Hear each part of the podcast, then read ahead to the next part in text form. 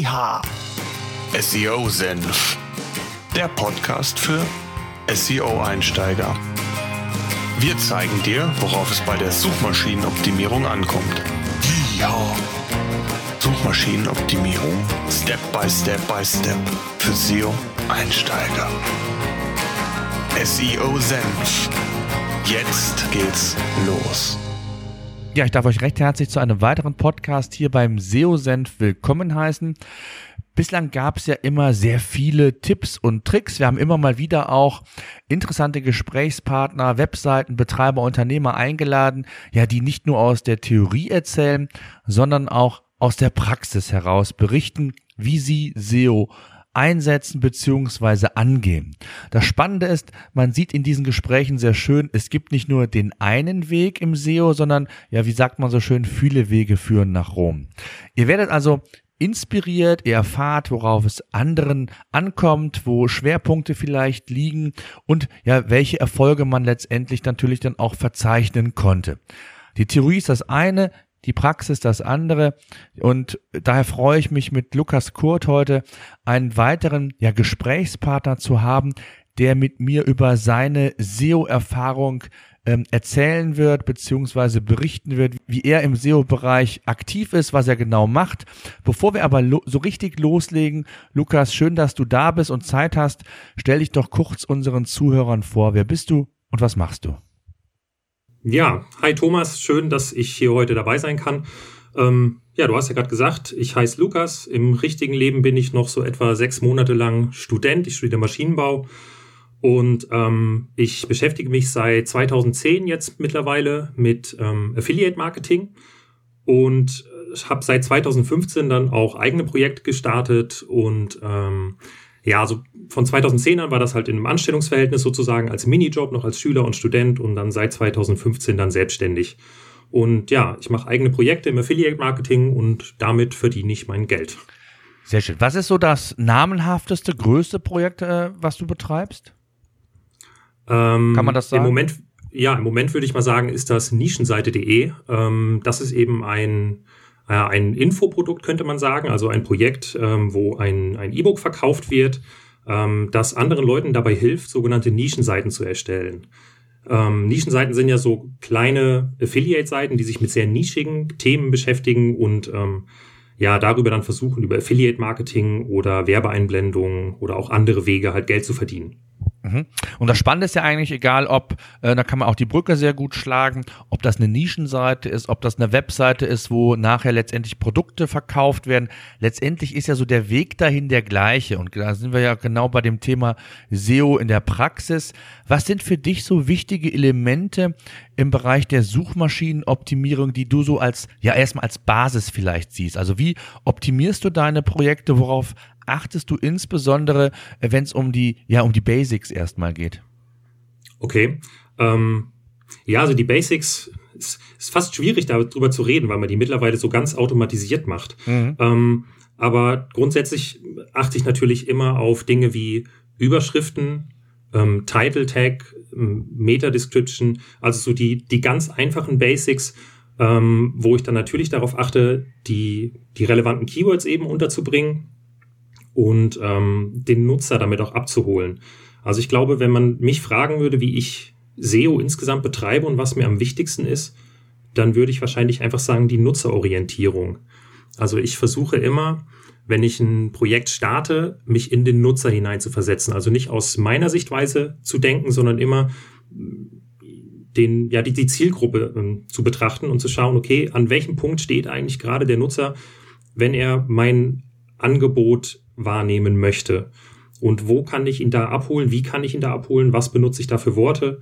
Und ähm, nach was für Keywords sucht er vielleicht? Und die versuche ich dann natürlich entsprechend bei mir einzubauen. Ja, ich glaube, das ist ein ganz wichtiger Punkt, den du da gesagt hast, den ich auch in der, in der, in einigen Podcast-Episoden immer wieder wiederhole, ist das Thema, man macht Suchmaschinenoptimierung zwar für Google, aber in erster Linie ist, glaube ich, so wichtig, den Fokus auf den Nutzer zu haben. Ne? Wenn das, wenn das für den Nutzer alles gut ist, wenn die Artikel gut lesbar sind, wenn sie gut strukturiert sind, dann ist das letztendlich ja auch für Google genau richtig. Ne? Also wenn ein Text äh, lange verschachtelte ähm, Sätze oder Satzphrasen und Phasen hat, dann mag das der Nutzer nicht, weil es kompliziert ist zu lesen und Google mag es letztendlich auch nicht. Ne? Das ist, glaube ich, ein ganz wichtiger Aspekt, den du da gesagt hast und den man da auch nochmal rausstellen sollte. Ähm, was ist so, wenn du mal so ein bisschen weitergehst, äh, so auch an deiner Erfahrung heraus, ich habe es eben schon so ein bisschen rausgehört, äh, das Thema On-Page ist natürlich erstmal, ich, sag, ich nenne es immer das Fundament für gute Rankings. Äh, du hast gesagt, ein guter Titel, Keywords, die verwendet werden. Ähm, was sind so für dich denn weitere Dinge, die du in deinem Alltag machst, wenn du eine Seite optimierst und vor allen Dingen mal rückblickend, was, was bringt dir das auch von der Erfolgsseite her? Hast du da irgendwie einen Plan oder ähm, ähm, letztendlich ein Rezept, wie du da weiter vorgehst? Also grundsätzlich? Ähm, ich mache das normalerweise in mehreren Etappen. Also zuerst kommt natürlich eine Keyword-Recherche und ich überlege mir, wofür möchte ich eigentlich ranken und wie könnte ich vielleicht noch ähm, Nutzer abholen. Und dann meistens erstelle ich erstmal so eine Art Prototypen, also eine, eine Seite, die vielleicht sich erstmal ähm, die eine Textform hat, vielleicht noch ein, zwei Bilder, die passen würden. Und dann stelle ich die erstmal online und schau mal, wie Google damit umgeht. Also ich, auch wenn ich eine On-Page-Optimierung mache, dann, du hast eben schon richtig gesagt, also es, man sollte für den Nutzer optimieren und ähm, nicht für Google.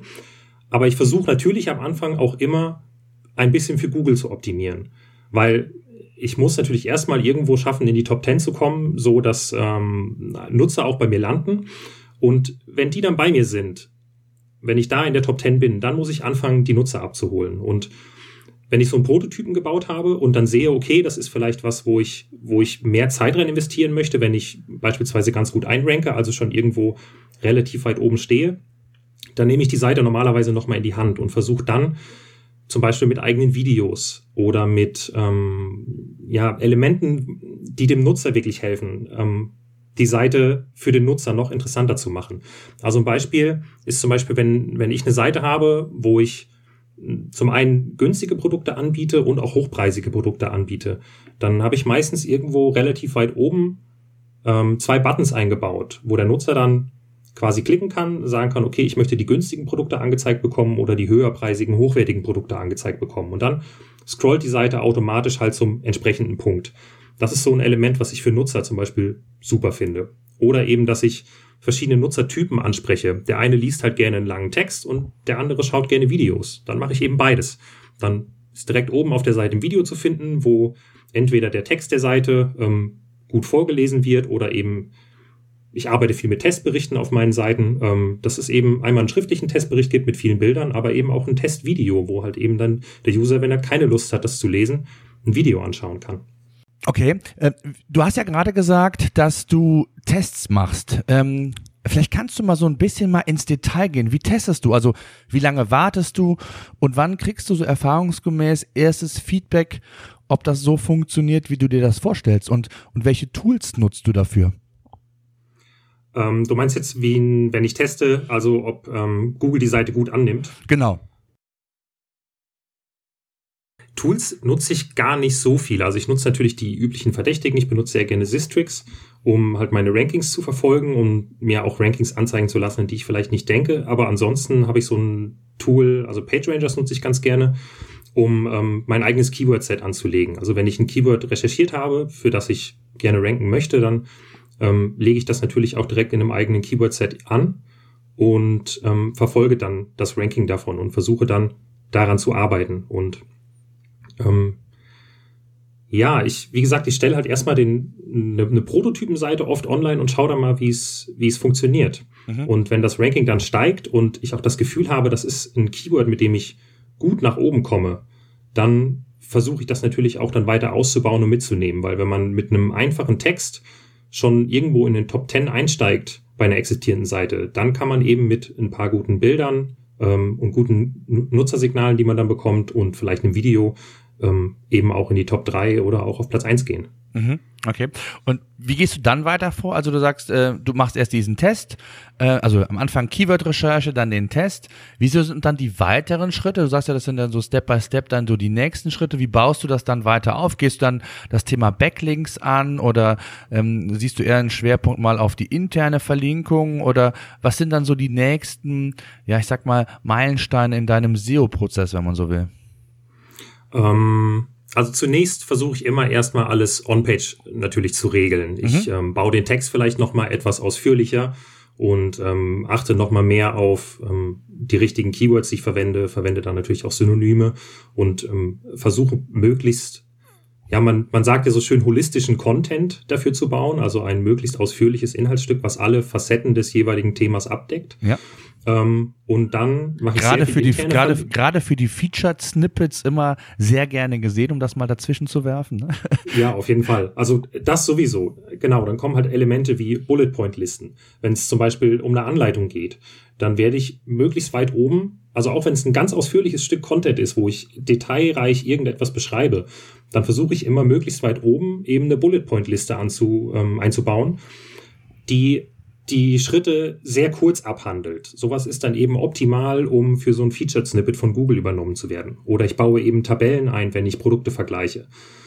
Und ja, das ist, das ist meiner Meinung nach wichtig. Und wenn ich dann das, das einzelne Dokument sozusagen bearbeitet habe, also wenn das dann steht, und auch schon vorher natürlich, ähm, fange ich an, eine interne Verlinkung zu machen. Das heißt, ich schaue mir auf meiner Website an, okay, an welchen oder welche anderen Dokumente ähm, könnten vielleicht auf dieses neue Dokument verlinken. Das könnte bei einem Testbericht von einem Produkt zum Beispiel sein, dass ich mir ähnliche Produkte raussuche, die ich schon vorher getestet habe und dann sozusagen mh, hm, da unten das Produkt dann nochmal als Alternative verlinke. Das heißt, ich habe dann aus ähnlichen Testberichten, die schon gut funktionieren, ähm, den einen Testbericht nochmal intern verlinkt.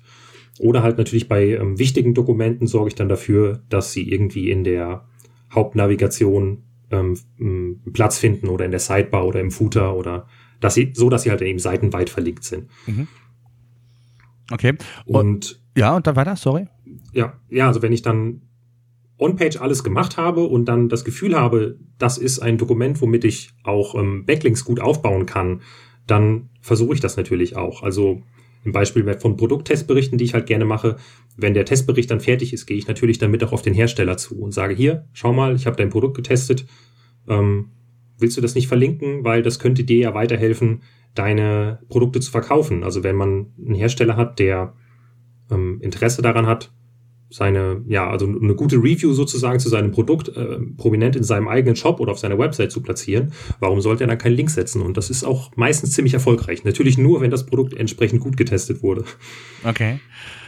Und ähm, ja, jetzt hast du, genau, jetzt hast du gesagt, dass du da sehr, sehr viel Wert drauf legst, auf die Inhalte, das Thema holistische Inhalte, ähm, hattest du angesprochen, was ja auch ähm, ja sehr, sehr wichtig ist. Wie, oder vielleicht kannst du uns noch so ein bisschen erzählen, ähm, wie du ja Content variierst. Du hast es eben schon mal angedeutet mit Bildern, vielleicht Videos. Ähm, worauf legst du da sehr viel Wert oder was sind deine Erfahrungen? Ähm, was funktioniert in diesem, ich nenne es jetzt einfach mal Content-Mix?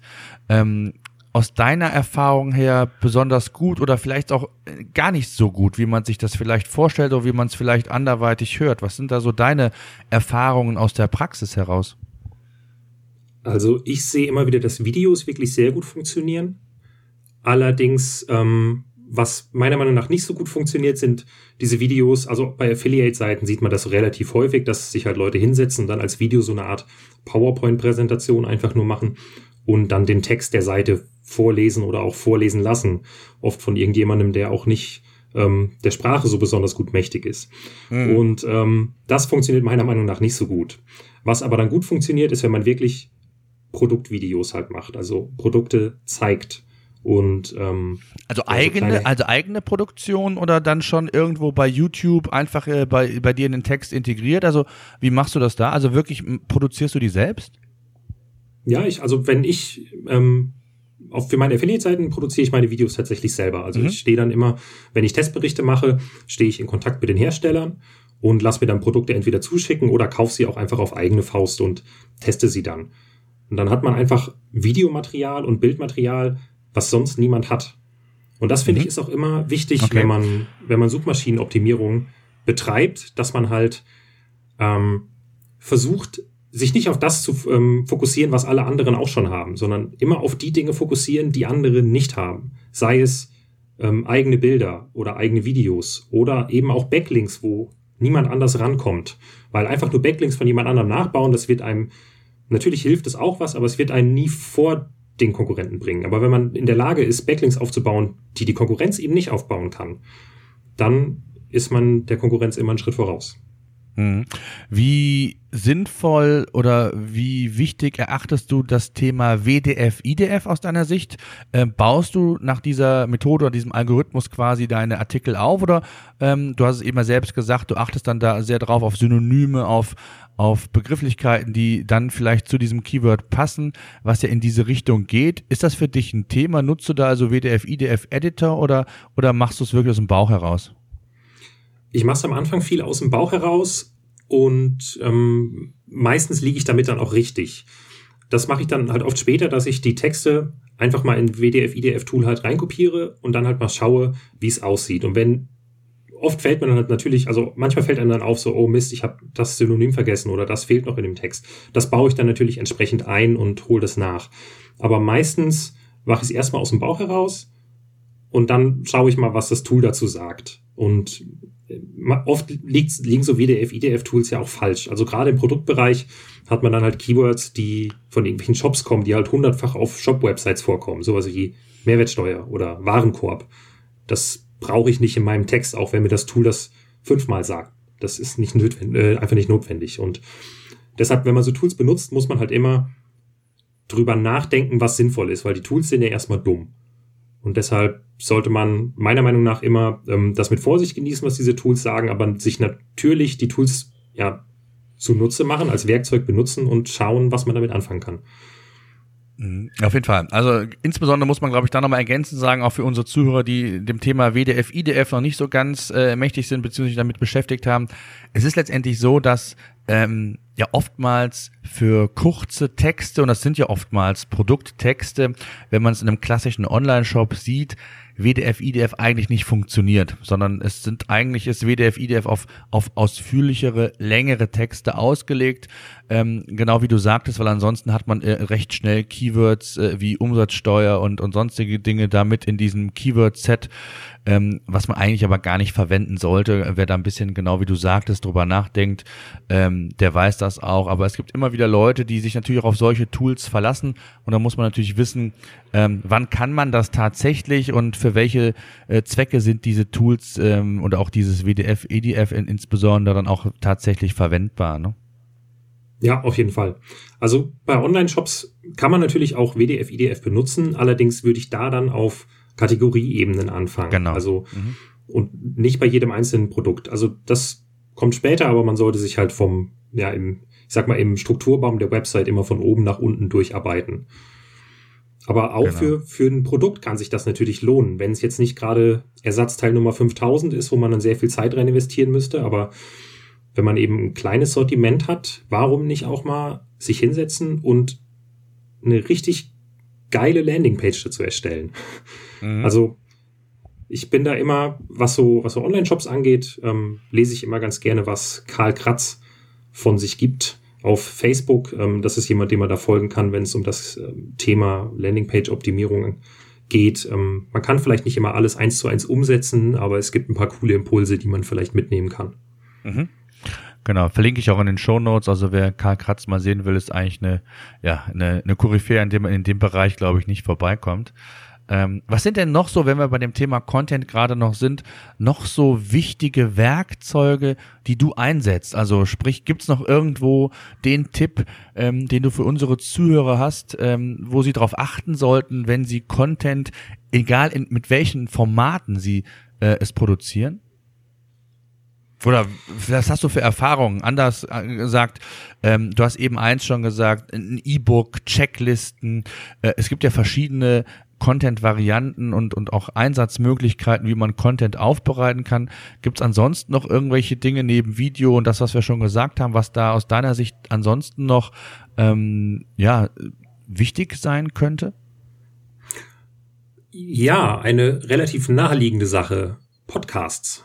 Okay. Ist jetzt was, was ich jetzt auch vor kurzem angefangen habe mit dem Nischenseite.de Podcast ja auch selber. Und ähm, ich glaube, das kann in vielen Bereichen was sein, was wahnsinnig gut funktioniert. Vor allem, weil Podcasts momentan so einen kleinen Boom haben, habe ich das Gefühl. Es gibt ähm, viele neue Podcasts und es hat lange gedauert, bis sie in Deutschland so richtig angekommen sind, aber das ist jetzt auf jeden Fall momentan der Fall, meiner Meinung nach. Viele Prominente fangen an, Podcasts zu machen. Und ähm, man kann auch in einem kleineren Bereich, meiner Meinung nach, in der Nische versuchen, mit Podcasts äh, Leute abzuholen. Und das ist halt eben ja auch einfach ein weiteres Content-Element, was Nutzer ähm, zum Beispiel zwischendurch auf einer Autofahrt konsumieren können, wo sie keinen Text lesen können und wo sie ähm, kein Video schauen können.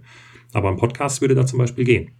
Ist das für dich auch ein Element, ähm, gerade was Podcasts angeht, ist ja noch ein Stück weit anders als Video, ähm, die dir auch dabei helfen, das ist ja dieses Stichwort Verweildauer auf der eigenen Webseite, die dir da auch helfen, die, ich sag mal, diese Thematik Verweildauer zu erhöhen oder siehst du es eher als eigenes Content-Format, gar nicht in, im Hinblick auf, ich sag mal, SEO, sondern dahin, dass man nochmal einen weiteren Kanal nutzt, also auch vielleicht sogar einen Vertriebskanal nutzt, um auch nochmal ganz andere Zielgruppen anzusprechen oder, oder siehst du es sogar kombiniert, dass das eine das andere gar nicht ausschließt?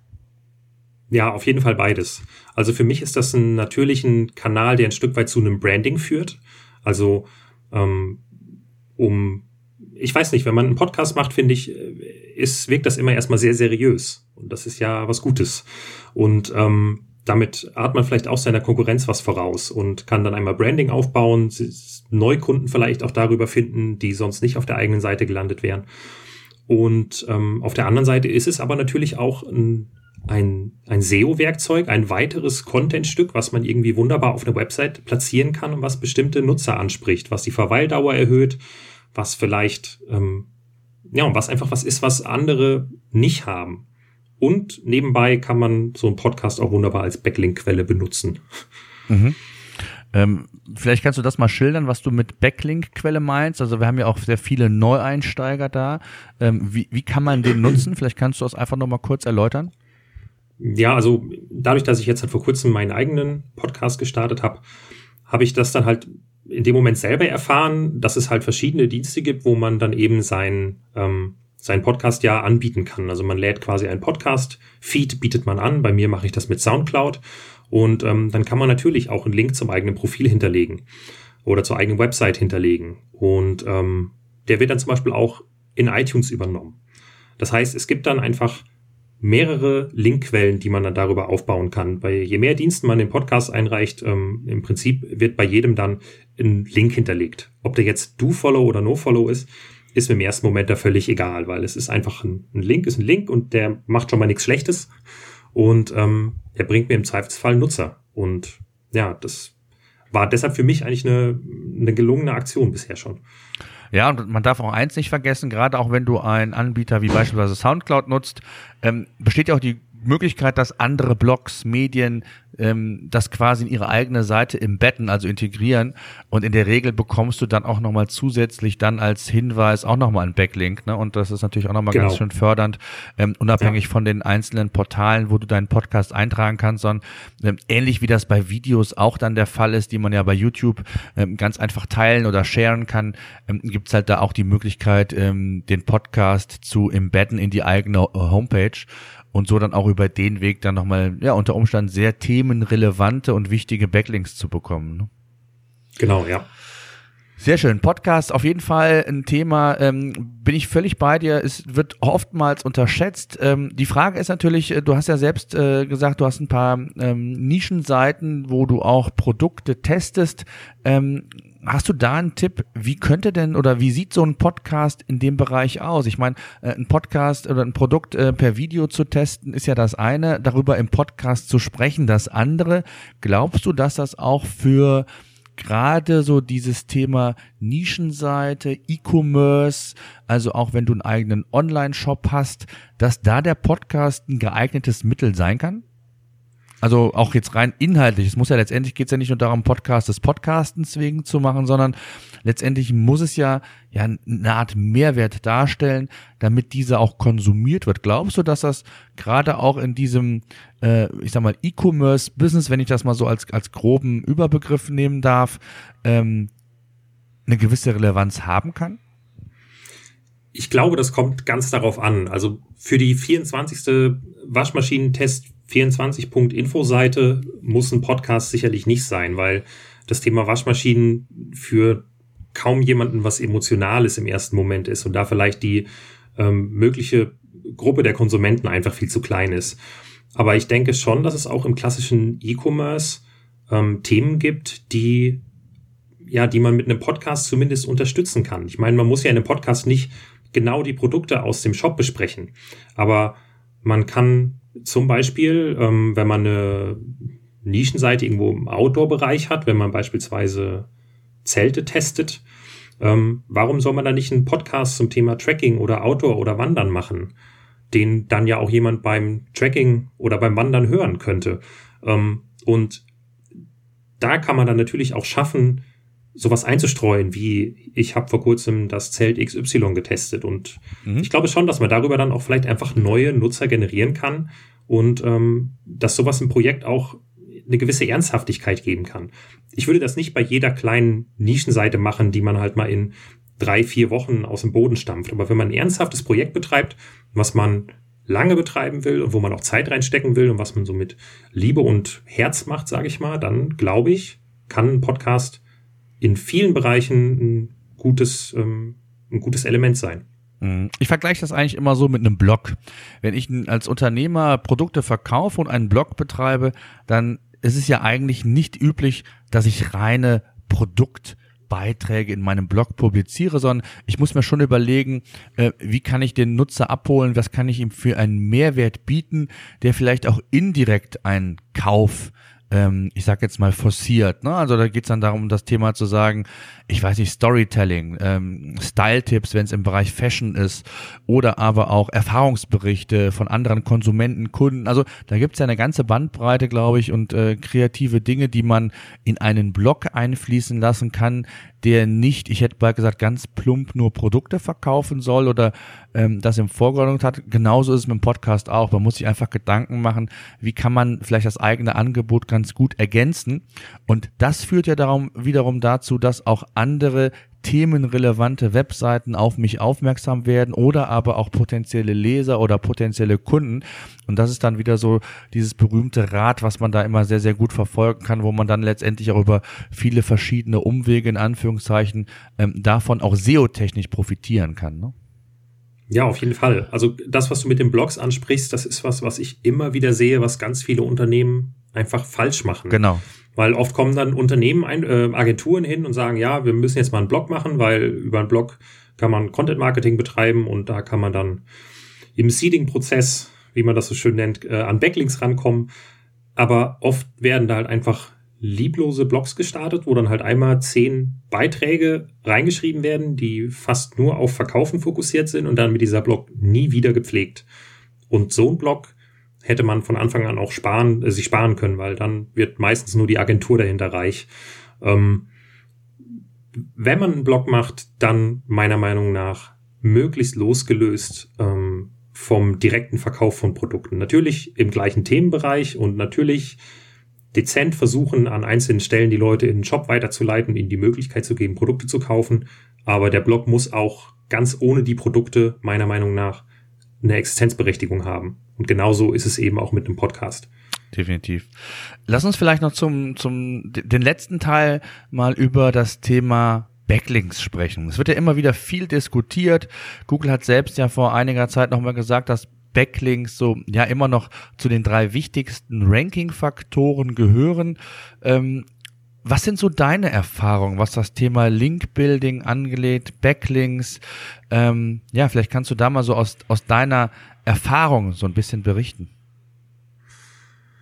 Ist natürlich ein irrsinnig breites Thema und ein schwieriges Thema. Also gerade im Affiliate-Bereich würde ich sagen, ähm, ist es mit den Backlinks sehr schwierig geworden und viele Nutzer bleiben da un unter den Möglichkeiten, die es vielleicht gibt, weil dann oft so Blog-Kommentar-Links gesetzt werden oder Web-Verzeichnisse oder RSS-Verzeichnisse. Ähm, ich habe eben schon mal kurz angerissen, dass ich auch versuche bei Backlinks immer das zu machen, was meine Konkurrenz vielleicht aktuell nicht kann. Das heißt, zum Beispiel, wenn ich eine, wenn ich einen eigenen Testbericht habe und ein Hersteller bittet, den zu verlinken, dann habe den erstmal nur ich diesen Testbericht und damit habe auch nur ich diesen Backlink.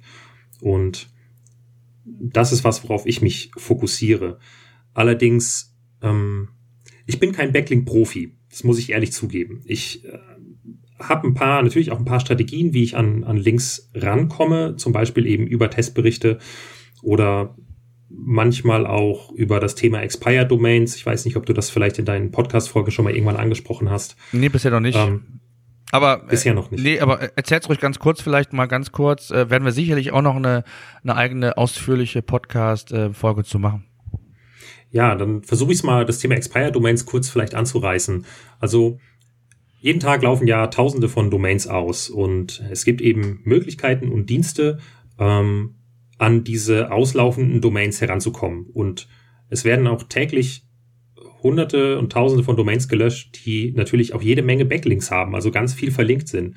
Und hin und wieder hat man einfach Glück und kann, wenn man gut recherchiert, eine Domain finden, die vielleicht im eigenen Themenbereich liegt, schon mehrere Jahre alt ist, guten Inhalt mal hatte, nicht mit Spam zugeschüttet war.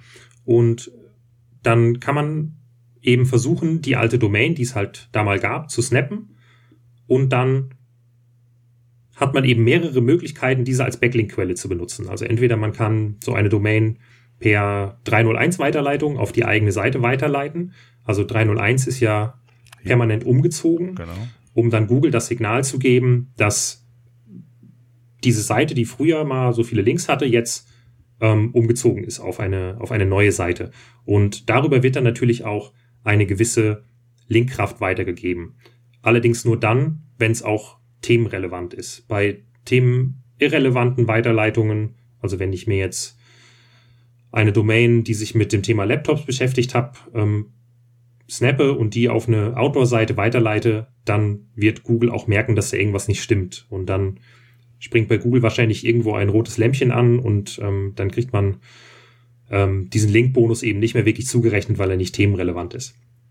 Aber wenn man es schafft, eine themenrelevante Domain zu finden, die man dann weiterleitet, ähm, kann man darüber zum Beispiel an Backlinks kommen. Oder man nutzt eine solche Seite und baut sie einfach wieder auf also so eine Domain, und versucht entweder die alten Inhalte neu aufzubauen, die es da mal gab, und hat dann sozusagen ein weiteres Projekt, was man dann selber nutzen kann, um sich vielleicht auch selber einen Backlink zu geben. Das würde dann wahrscheinlich in den Bereich Greyhead oder schon Blackhead fallen und ist laut Google-Richtlinie nicht ganz so erlaubt. Aber ich bin immer der Meinung, wenn es dem Nutzer an irgendeiner Stelle vielleicht weiterhilft, ähm, warum nicht? Mhm. Ja, auf jeden Fall eine Option. Muss man immer sehr vorsichtig äh, angehen. Ähm, Gerade ja, wenn man definitiv. da noch nicht ähm, so ganz firm ist, muss man wirklich auch bewerten, ob das, was an Links vorhanden waren, auch wirklich hochwertige Links waren, ob das nicht irgendwie eher unter Spam fällt, ähm, auch wenn es themenrelevant ist. Das sollte man schon sehr ähm, genau prüfen, denn sowas kann auch natürlich kontraproduktiv sein und sich gegenteilig auswirken. Also es ist ein sensibles Thema, aber mit Sicherheit eine Möglichkeit, ähm, ja, um, um relevante und hochwertige Backlinks nochmal vielleicht aufzubauen. Ne? Ja, also es ist wichtig, dass ähm, du sagst, ähm, mit dem Thema sollte man sich auf jeden Fall erstmal eine Zeit lang auseinandergesetzt haben, ähm, bevor man das vielleicht macht, weil man kann da tatsächlich auch sehr viel falsch machen und ähm, auch mal ins Klo greifen, wie man so schön sagt. Ja, definitiv. Hast du sonst noch einen Backlink-Tipp oder wie du vorgehst, wo du dir Backlinks herholst? Du hattest eben schon gesagt, bei den Herstellern selber, das sind natürlich hoch, extrem hochwertige Links, ähm, die man dann bekommt ähm, gerade ähm, ja von Herstellern, du sagtest es auch, wo nicht jeder Wettbewerb vielleicht auch ähm, einen Link von bekommt. Ähm, hast du sonst noch so den einen oder anderen Tipp vielleicht auf, auf Lager, wo man äh, auch noch ähm, sich hochwertige Links quasi einsammeln könnte? Ähm, na, also neben den Herstellern kann man natürlich auch versuchen, andere, also wenn man eine Affiliate-Seite betreibt, ähm, Online-Shops zu finden mhm. mit denen man eine Partnerschaft eingeht. Und dann würde ich, die meisten Online-Shops kennen sich ja mit Suchmaschinenoptimierung aus und wissen auch, was ein Backlink ist. Da könnte man dann noch einfach eine Mail schreiben oder anrufen und sagen, dass man auf der Suche nach einem Backlink ist und vielleicht dann ähm, mit dem Testbericht ähm, denen eine Möglichkeit zu, also wenn man einen Testbericht von einem Produkt hat, was dieser Shop verkauft, ähm, darüber nochmal einen Backlink einzusammeln. Wobei das bei Online-Shops deutlich schwieriger ist als beim Hersteller, muss man wirklich sagen. Mhm. Also es sei denn natürlich, man hat einen Shop, der zum Hersteller direkt gehört, dann geht's. Vor allem, wenn man mit dem Shop noch eine Kooperation, vielleicht auf Affiliate-Basis eingegangen ist, dann funktioniert das schon. Aber wenn ich jetzt zu irgendeinem Shop gehe, den um Backlink bitte und auf meiner eigenen Seite aber die Kunden zu Amazon schicke, dann geht das natürlich nicht und dann wird der Shop da auch nicht mitmachen. Ja, definitiv. Also ist auch mal ganz wichtig. Das muss man wirklich, äh, wirklich, Backlinks ist, ähm, ja, ich hätte bald gesagt, so ein Thema für sich. Wir haben auch mal eine eigene Podcast-Episode dazu gemacht. Ähm, auch das Thema interne Verlinkung hatten wir in der letzten Podcast-Episode, wird oftmals unterschätzt, wenn es um das Thema Suchmaschinenoptimierung geht. Ist ein ganz, ganz wichtiger Hebel oder kann ein wichtiger Hebel sein. Ähm, vielleicht kannst du uns zum Schluss nochmal ähm, so mal in deinen Alltag einblicken lassen, wie oft ja, kümmerst du dich um das Thema SEO? Also wie oft kontrollierst du zum Beispiel die SEO-Tools, die du eben genannt hast, ähm, mit Sistrix und PageRangers beispielsweise? Wie oft bist du in den Tools und, und ähm, wie häufig kontrollierst du das? Ja, es hat sich bei mir in letzter Zeit ein bisschen geändert. Früher war ich meiner Meinung nach zu häufig in den Tools und irgendwann wird man dann so ein bisschen Tool versessen und verbringt viel mehr Zeit damit, irgendetwas zu analysieren, anstatt etwas zu verbessern. Und das versuche ich momentan so ein bisschen zurückzufahren. Ich ähm, versuche mich zum Beispiel bei Sistrix einmal die Woche einzuloggen, wenn halt die neuen Daten da sind und dann daraufhin mir so eine kleine To-Do-Liste zu erstellen. Zu schauen, okay, welche Keywords haben gewonnen, kann ich da vielleicht noch mehr rausholen oder schauen, welche Keywords haben verloren, vielleicht kurz schauen, warum haben sie verloren und wenn ich einen Grund finde, dann kann ich vielleicht aktiv gegensteuern. Aber ich versuche eben nicht täglich mehrere Stunden da in diesen Tools zu verbringen, weil dann ja, wird man sehr toolversessen und macht fast nichts mehr anderes. Und da ich eben viel Content auch selber produziere, brauche ich eben auch dafür Zeit. Und wenn ich halt drei Stunden am Tag dafür geopfert habe, irgendetwas zu dem Tool zu analysieren, kann ich die drei Stunden schon mal nicht aufwenden, um meinen Inhalt zu verbessern. Mhm. Und ähm, ja, deshalb ist es bei mir nicht ganz so viel Zeit in den Tools. Ich mache mittlerweile auch viel, gerade wenn ich neuen Content produziere, einfach Freischnauze. Ja, das ist natürlich bei dir was anderes, als, als wenn ich jetzt Neuling bin und äh, da noch nicht die Erfahrung habe, die du da hast. Da ist es schon ganz sinnvoll, sich da zumindest mal auch so ein Feedback einzuholen, ob das alles so passt, ob das stimmt. Ähm, auch genau. das, was wir eben schon mal gesagt hatten, auch mit dem WDF, IDF, das, das machst du mittlerweile ja vieles aus dem Bauch heraus, aber gerade, ähm, ich sage mal, äh, wenn man sich mit dem Thema neu befasst, noch nicht so ganz äh, sicher ist und auch noch nicht die jahrelange Erfahrung hat, ähm, dann, dann ist so ein Tool einfach ganz, ganz hilfreich und sinnvoll. Denn es gibt ganz viele, und das erlebe ich auch immer wieder, äh, die machen halt vieles aus dem Bauch heraus und ähm, ja, wundern sich dann, warum vielleicht das ein oder andere nicht funktioniert, warum die Sichtbarkeit sich nicht so entwickelt, wie man das gerne sich vorgestellt hätte und, und, und. Und dann fängt man im Grunde bei der Basis wieder an und versucht dann äh, im Grunde genommen dann im Detail zu analysieren, woran es denn lag und, und muss dann im Grunde genommen vielleicht sogar feststellen, dass vieles, was man gemacht hat, ähm, ja, vielleicht nicht umsonst war, aber vielleicht nicht die Effizienz hat, die Effizienz hatte, äh, wie man sich das vielleicht gewünscht hätte und muss dann da optimieren und da Anpassungen vornehmen und hätte man sich gerade am Anfang äh, dann so ein bisschen Unterstützung geholt, ist es, glaube ich, äh, auf jeden Fall nicht verkehrt. Ne? Das stimmt auf jeden Fall. Also gerade bei, wenn ich ein neues Projekt auch gestartet habe und dann einmal die Grundstruktur steht, dann mache ich es auch immer noch, dass ich das, ähm, die Seite einmal zum Beispiel durch ein Tool wie ähm, bei PageRangers ähm, die Seite mal analysieren lasse. Da werden so On-Page-Faktoren analysiert oder bei onpage.org kann man es zum Beispiel auch machen. Mhm. Ähm, einfach die On-Page-Faktoren mal analysieren lassen. Und auch wenn ich das halt täglich mache, irgendwann wird man natürlich betriebsblind und man baut dann halt auch Fehler. Und dann bekommt man auf einmal angezeigt, dass man auf einer Seite zum Beispiel zwei H1-Überschriften hat. Und das hätte man sonst vielleicht monatelang nicht gemerkt. Und deshalb immer ein Tool zur Hilfe nehmen. Das ist schon wichtig, also gerade auch so, um, um eine On-Page-Analyse vernünftig zu machen und so die groben Fehler auszumerzen, dass man ähm, falsche Titel hat oder gar keine Titel oder bei den Überschriften was falsch gemacht hat. Ähm, aber eben nicht den ganzen Tag nur in Tools verbringen. Ja, definitiv. Äh, was sind denn so die, die wichtigsten Tools, die du auch für Anfänger empfehlen kannst? Also, ähm, was gehört da aus, hm. für deine, aus deiner Sicht dazu? Also ich, für mich, äh, um da mal äh, das Wichtigste zu nennen, was total oft unterschätzt wird, ist für mich die Search-Konsole ähm, die ja. unheimlich viele Daten liefert, die, äh, ich hätte mal gesagt, das sind ja echte Google-Daten und äh, mit denen kann man schon sehr viel arbeiten, mit denen kann man schon sehr viele Insights sich rausziehen. Aber was sind darüber hinaus wichtige Tools, die du auch gerade Anfängern oder auch äh, zum Teil Fortgeschrittenen empfehlen kannst? Also jetzt nicht nur kostenpflichtige, sondern was würdest du so als vielleicht fünf wichtigsten Tools, äh, um, um SEO betreiben zu können, äh, selbst sehen? Also die Search Console, wie du gerade gesagt hast, ist mit Abstand das wichtigste Tool. Ob das jetzt alles echte Google-Daten sind oder ob da nicht auch schon mal das eine oder andere verschluckt oder bewusst verändert wird, weiß ich nicht. Aber es ist mit Abstand das wichtigste Tool, was man für jede Seite unbedingt einrichten sollte und nutzen sollte. Ähm, dann darüber hinaus ist es bei mir für die Keyword-Recherche die Google-Suche. Mhm. So doof das klingt, aber ich, wenn ich ein Keyword, eine neue Seite ähm, anlege, dann nutze ich erstmal die Google-Suche und schaue, was steht denn da in den Top 10? Oder was ähm, schlägt mir Google Autosuggest vor? Oder was steht, also wenn man dann nach unten scrollt, wenn man ein Keyword gesucht hat, dann gibt es ja immer noch so einen Bereich ähm, andere Suchten oder ähnliche Suchen. Ähm, was steht da? Und dann bekommt man immer einen ganz guten Einblick darin, was der Nutzer eigentlich sucht. Mhm. Und das ist für mich dann immer so der Anfang von der Keyword-Recherche eigentlich. Mhm. Dann ähm, ja, zur Keyword-Recherche Hypersuggest nutze ich ganz gerne oder Search, ähm, also S-E-O-R-C-H. Mhm. Die haben beide jeweils so Keyword-Recherche-Tools, die im Prinzip auch mit der Google ähm, Autovervollständigung arbeiten. Und darüber lege ich da meistens meine Keyword-Sets an und ähm, ja, das ist bei mir so immer der Anfang. Mhm. Und zur Analyse an kostenlosen Tools. Ja, das muss gar nicht kostenlos sein. Kann auch hm. kostenpflichtig also, sein. Also. Ja, also für die On-Page-Analyse tatsächlich sehr gerne onpage.org. Da gibt's dann auch für eine, wenn man nur eine Website hat, ähm, kann man sich da auch einen Probe-Account anlegen. Der ist zwar sehr beschränkt, aber tut trotzdem seinen Job. Und ähm, ja, wenn es dann in Richtung Backlink-Analyse geht, bin ich ein Riesenfan von Ahrefs. Mhm. Also Ahrefs, ich weiß nicht, wie man es wie man's im Deutschen aussprechen soll.